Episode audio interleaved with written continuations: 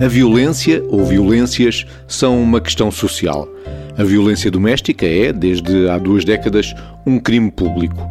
Mais recentemente, a Convenção do Conselho da Europa para a Prevenção e o Combate à Violência contra as Mulheres e a Violência Doméstica define quatro dimensões: os atos de violência física, sexual, psicológica, ou económica.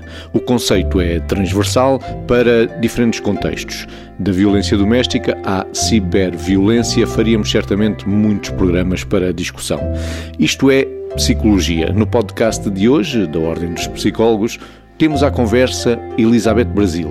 É jurista, doutoranda em estudos de género, investigadora com vasta experiência em atendimento e acompanhamento de pessoas vítimas de violência doméstica e de género e Marta Silva, psicóloga, pertence à Comissão para a Cidadania e Igualdade de Género, onde coordena o Núcleo de Prevenção da Violência Doméstica e Violência de Género. Participou na criação do instrumento para os psicólogos sobre as linhas de orientação para a prática profissional no âmbito da violência doméstica, mas já lá iremos. Importa começarmos por eh, operacionalizar os conceitos, do ponto de vista mais jurídico e no olhar da psicologia. O que é a violência? O direito e a psicologia são duas disciplinas que trabalham muito juntas na compreensão desta problemática. Quem quer começar? Marta? Eu, eu, eu, diria o direito e a psicologia, mas outras, outras disciplinas e outras leituras, e isso é que torna uh, a intervenção nesta área uh, exigente porque cada profissional eh, tem que se disponibilizar para aprender coisas de outros profissionais e de outras linguagens que não são as suas. Uh, e, e, as questões, de facto, dos conceitos são aqui muito importantes, porque cada pessoa traz da sua área científica os conceitos mais ou menos estabilizados. E depois, quando chega à realidade e ao cotidiano, percebe que tem que, que fazer cedências e que abrir leituras. Um, mas eu acho que aqui ambas concordamos que a violência não se esgota, nem pouco mais ou menos, na, na violência física, não é? Há, há, há dimensões menos visíveis, um, igualmente, eu até diria, eh, às vezes até bem mais nefastas, porque, porque vão destruindo, não é? Um, a violência física também destrói, mas, por exemplo, a violência emocional repetida um, equivale a um processo de submissão, por exemplo, a uma situação de terrorismo, de, de sequestro, de, portanto, uh, uh, uh, traz níveis de sofrimento muito, muito continuado que no médio e no longo prazo são, podem ser absolutamente estruturantes, não é? Um, e, e, portanto, do ponto de vista da psicologia, já não há violência física sem, sem outra violência associada, não, não concebo essa dicotomia de, quer dizer, quem, se eu sou agredida física ou sexualmente, por exemplo, a componente psicológica está lá sempre. Portanto, eh, eu diria que a, a, a agressão psicológica, emocional, o que lhe queiramos chamar, é transversal a todas as violências, porque a, a todas as violências há associada uma, uma ideia de submissão, de humilhação, de, no fundo, de negação da existência do outro, não é? do corpo do outro, da sexualidade do outro, da identidade. E não há nada mais nefasto e mais agressivo do que isso para a identidade e para o bem-estar psicológico de uma pessoa. Acho que concordamos. Uh, acho que direito e psicologia nem sempre andaram uma par e par. Eu acho que é, e é uma exigência, uh, é uma exigência de, dos novos tempos, uh, nestes tempos da, da nossa contemporaneidade. Eu acho que por muitas vezes ele estava ligado mais eh, em termos académicos, mas não, não tanto na prática, e nem sempre o direito olhou, e eu creio que ainda não olha hum, como devia ser, para aquilo que é o impacto que a violência tem nas pessoas e de como a psicologia pode apoiar as decisões judiciais e uh, o olhar do direito na aplicação, na sua aplicação prática. Aí vemos isso ainda nas perícias que não são feitas ou na pouca, pouco recurso que o direito ainda põe à área pericial e do impacto que a vitimação tem nas pessoas. Liga-se muitas vezes a palavra violência a dois outras, a crime, violência a crime, sabemos que há violência que não é crime, porque o direito assim não o entende, mas também há crime que não é perpetrado com, com violência e, no entanto, impacta e sim, não é só agressão física, falamos muitas vezes daquilo que a Marta também já referiu, da submissão, ou do poder, ou do controle, que não tem uma, pode não ter uma expressividade física, mas que impacta tanto como, como uma, uma, um ato de violência física, e portanto não é só a agressão física, é uma agressão. No fundo, é aquilo, a forma como a pessoa sente que aquele ato tem em si, como a pessoa se sente, e portanto não tem a ver tanto com o físico, Aliás, quem trabalha com, com vítimas sabe que muitas vezes elas dizem antes me tivesse dado uma bofetada, antes me tivesse. E, portanto, porque aquilo que a forma como é sentida é destruidora. E, mas vivemos muito ainda num, num mundo de, de uma aparência em que não se é só não se é só mulher de César, tem que se parecer mulher de César, e que se valoriza muito uma, uma agressão física e ainda menos a violência psicológica em todas as suas manifestações. E, portanto, mas também acho que estamos, temos feito progressos e estamos nesse caminho, e acho que aqui a, a psicologia, todas as, as suas áreas, uh, têm muito apoiado este percurso que o direito tem que fazer, e o direito também se tem aberto, mais nos últimos tempos, a olhar a psicologia de uma outra, de uma outra forma, como uma área do conhecimento e do saber que vai enriquecer a forma como o direito deve ser uh, levado a cabo com dignidade e, no, enfim, não só numa parte uh, de imputação de responsabilidade, mas também de olhar, uh, de olhar à vítima. E acho que é aqui uma coisa nova, porque o direito muitas vezes fechou sobre si próprio um direito que é feito para o, crime, para o criminoso, para quem coloca a norma jurídica em causa, e não na perspectiva das vítimas. E acho que uh, uh, 2010, 2012 para cá, e, e, se formos a uma área muito específica das violências, como a violência doméstica, com a Lei 112 de 2009, acho que entrou uh, aqui um grande desafio para a área do direito e nessas ligações e na ligação à psicologia. A violência doméstica foi considerada um crime público há 20 anos. Foi ontem na história da humanidade. A dimensão cultural é determinante para as mudanças de comportamento. É um problema social, mas ainda é muito visto como um problema da vida privada. Marta. Eu, eu acho que se tem feito um caminho uh, inequívoco. Uh, a tolerância social, a que existe, surge já um bocadinho envergonhado, ou seja, alguma censura sobre quem ainda pensa uh, que é um assunto do foro privado, ou seja, ainda há, a ver se eu me explico, ainda encontramos esse discurso, e eu, eu costumo fazer um exercício que chamo de exercício masoquista, que é ir ler as caixas de comentários das redes sociais ou dos, dos jornais, uh, quando há notícia uh, de um crime de violência doméstica ou mesmo de homicídio, que estamos no limite da, estamos na, na no extremo eh, dessa violência, eh, e, e, e, é muito, e, sobretudo, por exemplo, quando há notícia uh, nos mídias de, de, qualquer tipo de agressão sexual. Na agressão sexual isso ainda é muito, muito evidente. Ainda, ainda se assiste a comentários que tentam legitimar a agressão com base em alguma característica ou algum comportamento da vítima. Eu acho que na violência sexual isso ainda é muito, muito pouco disfarçado, há pouco filtro ainda.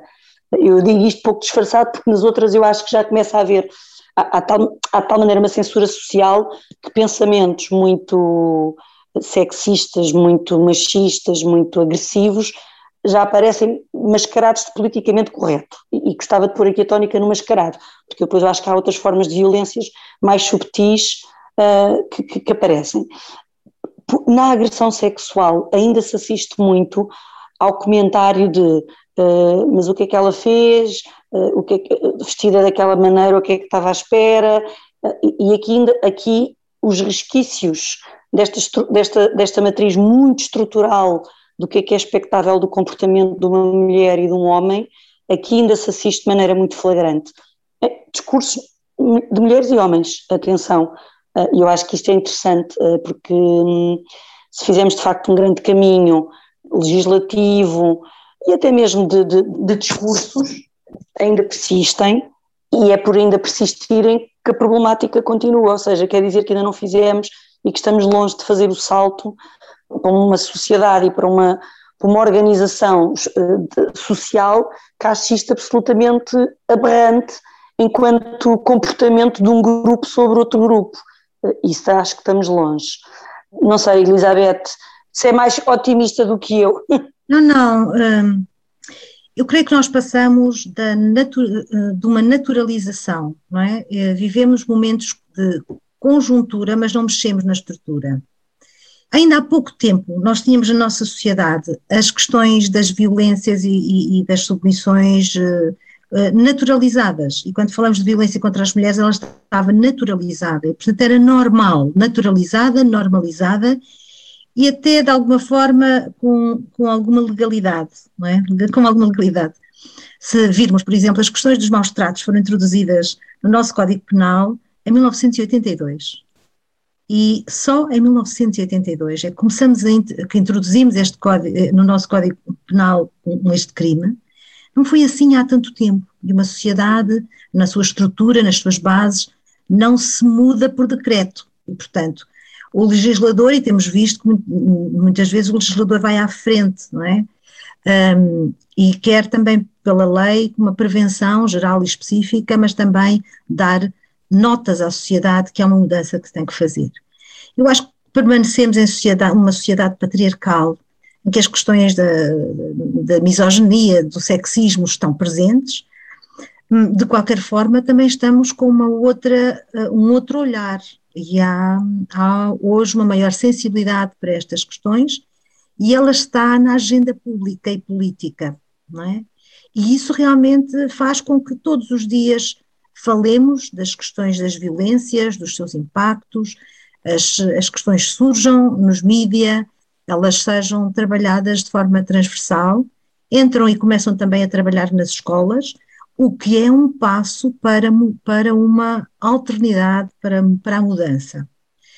Um, não se faz isto sem uma implicação da escola, a questão da educação é central, uh, mas também das famílias e de cada um e de cada uma de nós nos nossos cotidianos, nas nossas relações com os nossos pares e com as demais pessoas.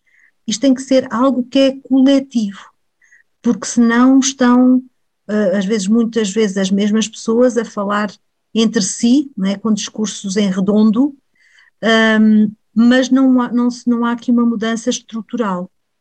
Agora, sem dúvida, temos dado passos e temos avançado, ainda que não na velocidade que, se fosse, que seria desejável, e isto é tão simples quando nós olhamos, por exemplo, aos dados que temos sobre ciclos de transgeracionalidade violenta. E isto é muito, nós hoje estamos, em algumas situações, a atender avós, não é? As, as netas, porque atendemos as avós, e às vezes estamos a atender as avós, mas já estivemos as netas. Há aqui o que, é, o, que é interessante, por um lado, que é pessoas mais velhas pedem, mais velhas pedem ajuda, e antes conformavam-se, havia um conformismo, era o fado, era assim, e deixa de ser, eh, deixa de ser assim, as pessoas entendem os seus direitos e o exercício como essencial, o que é bom, mas também verificamos, por exemplo, hum, por exemplo se formos falar de, da violência no namoro, nós vivemos taxas brutais de violência no namoro, o que significa que não fomos capazes de, de parar esta transgeracionalidade das violências nas vivências, nas intimidades. Ora, hum, enfim, claro que há muito para fazer. Agora, vemos outras coisas, por exemplo, como as pessoas não quererem por exemplo, ser testemunhas de outras, uh, e isso significa que eu não me quero envolver, eu não quero, eu não quero chatices, eu não quero problemas, como muitas vezes se diz. Portanto, isso significa que as pessoas não estão implicadas, no fundo que o problema não é meu, o problema não é do coletivo, o problema uhum. é, é pessoal, e, ou seja, é privado. E nós quase que voltamos a, a, aos lemas das feministas, não é? Em que o pessoal, não é, não é? O pessoal é político e o privado é público. E é essa uma demanda. É que esta não é uma questão pessoal uh, e isto não é uma questão privada. Quando colocamos isto na fasquia dos crimes públicos, por exemplo, não, não podemos fazê-lo. Mas não falamos só das violências nas intimidades. Falamos, por exemplo, de mutilação genital feminina. Não é um problema de, de, de, uma pessoa ou de uma comunidade ou de muitas comunidades. É um problema da humanidade, é um problema de direitos humanos. E se centramos em direitos humanos, é um problema de, todo, de todas as pessoas, de mulheres e de homens. Portanto, há aqui ainda um, algo que temos que aprofundar, uh, mudar. E a cultura não pode ser desculpa para tudo. E o trabalho faz precocemente, não é? Eh, atuando nas escolas, eh, atuando junto das famílias. A PSP também tem feito trabalho importante e a Ordem tem elaborado um documento, ou elaborou um documento exatamente com linhas de orientação para a prática profissional no âmbito da violência doméstica. Marta Silva, o que é que saiu deste documento que esteve uh, em consulta e discussão até outubro passado? Eu, antes de dizer o que é que saiu, acho que era importante perceber porque é que ele aconteceu. Porque, de facto, uh, o, que é que, o, que, o que é que temos assistido? Eu falo pela psicologia, mas acho que é um bocadinho transversal a outras áreas tem-se assistido a uma necessidade crescente de especialização, eh, porque se percebeu em várias, em várias áreas científicas que as pessoas eh, saindo das faculdades não saem preparadas para intervir eh, nestas matérias e que são matérias exigentes sob o ponto de vista profissional. E portanto a ordem tem tido duas, entre outras, tem tido duas linhas de ação, uma capacitando, portanto, oferecendo formação especializada aos seus eh, associados na área da violência doméstica e, portanto, construiu-se um, um, referencial de formação para psicólogos e psicólogas que não tinham formação qualquer nesta área e depois entendeu-se, um, precisamente porque, porque isto se cruza com outras áreas do saber, que era importante a Ordem produzir um instrumento que balizasse a intervenção e que, no fundo, desse resposta às principais questões que os profissionais de psicologia vêm a colocar. E, quando, e, e, profissionais de psicologia estão a trabalhar em várias áreas. podem estar a trabalhar no apoio direto à vítima, mas podem estar a trabalhar na intervenção com agressores, podem estar a trabalhar, como disse, em escolas, porque, porque a violência doméstica tem, tem, tem, tem duas grandes formas de entrada. Assim, falando assim muito, muito grosseiramente, tem portanto, quando eu procuro ajuda porque sou vítima de violência doméstica, aí procuro um, um, um, um serviço, um profissional especializado ou especializada, mas depois temos as outras portas de entrada, que são as subtis, que são aquelas em que o pedido de ajuda não é, eh, não é explicitamente eu, sou, eu tenho um problema de violência. E aí temos as crianças na escola com sinais e com sintomas que devem alertar que aquela criança está num agregado em que existe uma situação de violência e estamos a falar de coisas desde absentismo, insucesso escolar, crianças com atrasos de desenvolvimento, crianças, por exemplo, que já em idade de primeiro ciclo voltam a fazer uh, xixis nas camas e, e, a não controlar os esfíncteres durante o dia, ou seja, uh, estamos a falar de sintomatologia que pode aparecer em que não há um pedido de, por favor, ajudem-me, eu, eu vivo numa casa onde há violência, um, mas está ali implícito o pedido de ajuda. Quem diz as escolas diz a segurança social, diz uh, os centros de saúde, ou seja, quando os pedidos de apoio não são, não trazem o rótulo explícito de que são violência doméstica. E sabemos que nestas linhas da frente, mais ou menos portas de entrada principais, temos psicólogos e psicólogas em todas elas. E o que a Ordem sentiu é, nós temos que capacitar estas pessoas para intervir, mas também para ler nas entrelinhas os pedidos de ajuda que nos chegam do psicólogo, da psicóloga que está no centro de saúde, da colega que está no serviço de orientação escolar da escola, da colega que está no centro de emprego, ou seja, habilitar para ler para além daquilo que é óbvio, não é? Que é a pessoa chegar uh, com hematoma e dizer, e dizer abertamente, porque sabemos que grande parte das vezes os pedidos de ajuda não são verbalizados com essa clareza, com essa, hum, pronto, com essa abertura e precisamos de, de chegar às pessoas. E, portanto, esse documento foi um documento árduo, foi muito duro, duro de produzir, precisamente porque, porque há muito, dentro da psicologia há muitas leituras, não é? Umas mais deterministas, outras mais que acreditam mais nas questões de construção social, este cruzamento com outras disciplinas e, portanto, eu diria que foi quase das orientações, da orient, foi uma das orientações técnicas da Ordem que mais tempo levou a produzir e isto eu acho que deve dar que refletir, porque era um grupo de trabalho que conseguia estar horas a discutir conceitos e não conseguia, depois quando era para finalizar e para concretizar, ok, mas o que é que nós dizemos aos colegas, o que é que se faz nesta situação, entrávamos em grande, em grande debate. Fico feliz de finalmente ver fundo, a luz ao fundo do túnel e acho que é um sinal muito importante de uma ordem profissional dizer aos seus e às suas profissionais a ordem entende que trabalhar, estamos a falar essencialmente de orientações de cariz ético, de ética e de, não estamos a falar de, de não estamos a falar de intervenção psicoterapia, ninguém vai dizer como é que se faz uma psicoterapia, porque isso as colegas e os colegas têm formação nessa área. Estamos a falar de princípios básicos uh, de intervenção, independentemente do modelo teórico em que os colegas trabalham, mas isto é o que a Ordem entende que são os estándares mínimos dos quais psicólogos e psicólogas não devem prescindir quando trabalham nestas matérias e, portanto, acho que é um, um instrumento absolutamente inovador e, e, e basilar. E foi um trabalho, julgo eu, muito difícil de construir e de concretizar, porque a sociedade, ela própria é dinâmica e o trabalho não está fechado nem estará, não é? Porque tem que ir acompanhando o evoluir social. Assim como, Elizabeth, assim como as leis, não, um jurista, uma jurista como a Elizabeth não se limita a ficar atrás da secretária a construir e a, e a escrever tudo muito direitinho, eh, também intervém junto das pessoas. Mas é mais isso até que eu faço. é mais isso que eu faço. Uh, não, tem que. No meu trabalho, e também porque estou a coordenar uma estrutura de atendimento a vítimas de violência doméstica e de género, uh, a Lisboa Mais Igualdade, numa organização a que pertence, que é a FEMAS, Feministas em Movimento, e portanto é um trabalho uh, que, que faço com grande proximidade. Bem sei que, por exemplo, a legislação diz que quem coordena não deve estar no atendimento, mas eu por acaso entendo que para se coordenar alguma coisa tem que se estar, tem que se perceber também uh, uh, e estar nesse terreno e com essa maior proximidade.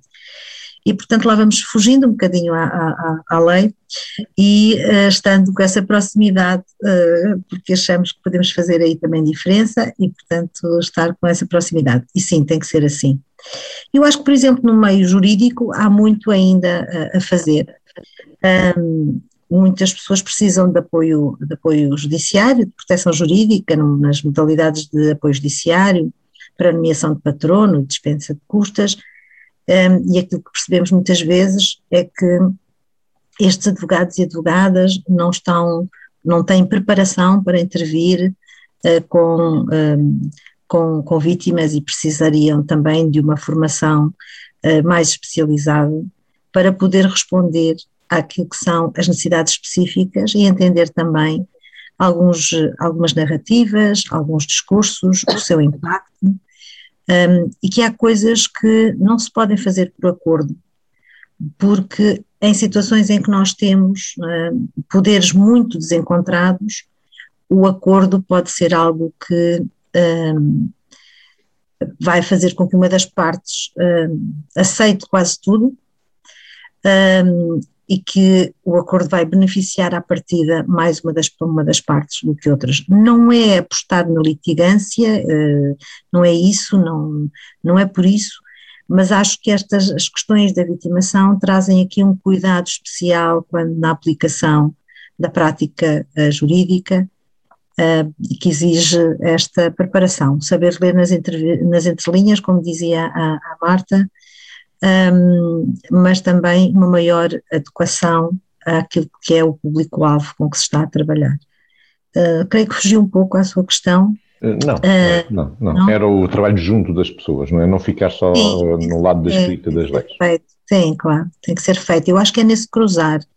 É nesse cruzar também que temos uma maior proximidade com o problema em si, com a sua abrangência, com aquilo que é dor das pessoas, com aquilo que elas sentem, com o impacto, e é percebendo isso que se poderá responder melhor também a fazer é, é fazer este cruzamento, é? Este cruzamento é aí que podemos usar uh, uh, melhor a legislação que temos, mas também responder de forma mais direta e precisa àquilo que são as necessidades das pessoas que, a nós recorrem ou que precisam de serviços jurídicos, por exemplo. A sociedade é dinâmica, já que o dissemos, e a Convenção do Conselho da Europa para a Prevenção e o Combate à Violência contra as Mulheres e a Violência Doméstica, na evolução do conceito, define quatro dimensões: os atos de violência física, sexual, psicológica ou económica. O conceito é transversal para diferentes contextos e hoje temos ainda a ciberviolência, Marta.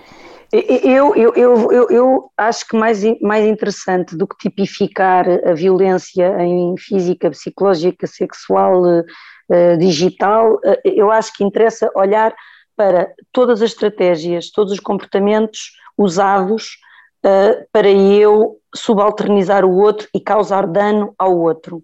Isso, a criatividade é o limite, diria eu não é? Porque às vezes até comportamentos aparentemente romantizados podem ser sentidos como altamente agressivos. Eu estou-me a lembrar de, de, situações, por exemplo, de fins de, de, relações em que uma das partes não aceita e, e, persegue a outra e espera à porta do trabalho e manda flores para o local de trabalho e manda 600 mensagens que eh, eh, pode ter uma leitura de ai está tão apaixonado, quer tanto reconquistar-me e é uma coisa altamente destrutiva para quem já não quer a relação. Portanto, para mim interessante é ver o comportamento sob o ponto de vista de qual é a estratégia que o agressor usa para infligir dano, eh, controlo, poder, amedrontar, humilhar. E pode ser através da palavra, da agressão física, do abuso sexual, do, do, publicar vídeos na internet para humilhar uh, o outro, ou seja, aí a criatividade humana é mesmo o limite e, haverá no futuro outras formas que nós já nos estão não nos estão a ocorrer e que, pronto, e que, e que existirão. E isso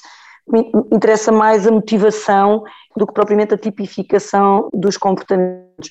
Claro que para novas formas de, de, de, de agressão temos que encontrar novas formas de, punição. Os devidos ajustes. exatamente, exatamente e temos que fazer, por exemplo, os miúdos dominam hoje as novas tecnologias de uma maneira que uma grande parte de, das pessoas que estão na linha da frente do atendimento não domina e, portanto, a própria questão dos cyberbullying, das, da violência digital, do, do, do porn revenge e não sei o quê, são coisas muito novas para, para uma grande parte de, de, das pessoas que estão na linha da frente e, portanto, vamos sempre, lá está, voltamos à questão, não podemos ficar ali, com o livro que lemos nos anos 80, isto obriga a, uma, obriga uma, um estudo contínuo e esta troca de, de informação muito importante entre profissionais de outras áreas, o que é que nos trazem, uh, o que é que nos trazem uh, as leituras de quem trabalha, quem, quem estuda, por exemplo, as redes sociais, que é outro mundo onde pode haver muita agressão e, e muita exposição da vida privada. Bom, eu ainda que entenda que vi violência é a forma como eu me sinto, né? o que importa é como é que eu interpretei aquele ato. Para o direito não é assim. E, portanto, para o direito ele tem que estar tipificado. Se ele não está tipificado, como é previsto, pode existir violência, aquela pessoa pode ter sentido e sente-se violentada, aquela violência impactou, mas ela não tem qualquer valor jurídico. Uhum. E, portanto, há a necessidade que, porque se não está tipificado, se não é previsto como, como, como um crime, não, não há uma sanção. E, e, e, acho que também é muito importante cozer isto, mais uma vez uso esta palavra, porque a maior parte das pessoas, quando vai à justiça, ela quer reconhecimento, ela quer reparação, mas ela procura muito o reconhecimento, que é que aquilo que eu sinto é verdade, que aquilo que, que eu digo é certo, que aquela pessoa fez mal. Mais do que a penalização dos agressores ou, um, ou das agressoras, aquilo que as pessoas uh, nem é tanto isso que elas procuram quando não é isso. Elas é que alguém diga que eu tenho razão. E isso é uma parte muito importante também no recovering, é? na forma como depois a pessoa passa de vítima a sobrevivente, é? como ela se revê naquela história como ela é, se ela é acreditada pelo próprio sistema, ehm, isso dá-lhe força para ehm, dar-lhe uma validade e ela vai ao sistema buscar essa validade. Portanto, é importante que o direito reconheça, integre, reconheça estas novas violências, que não são assim tão novas, nós é que lhe estamos a dar uma outra visão, os nossos óculos é que, é que graduaram diferente, e nós hoje reconhecemos-las Uh, e aí a importância uh, disso, porque creio que a parte do direito também é importante e pode daqui ser um, um apoiante também na forma como as pessoas recobram de situações impactantes uh, nas suas vidas e de grandes danos psicológicos porque sofreram. E vimos isso, por exemplo, no passado, é? e isso ajuda-nos a compreender o presente e também a, a ver como, como vamos planear futuros. E acreditam num futuro melhor? Só há uma possibilidade, é um futuro melhor, não há, não há, não há como fazer.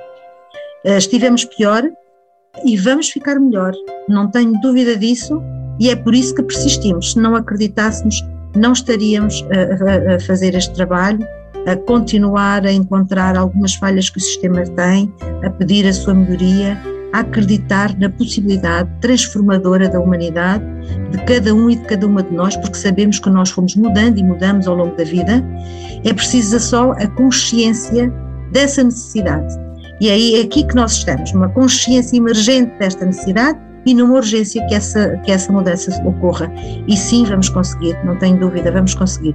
Talvez não na minha geração, mas vamos conseguir sim. Pois vamos deixar raízes para a continuidade e vai acontecer, vai.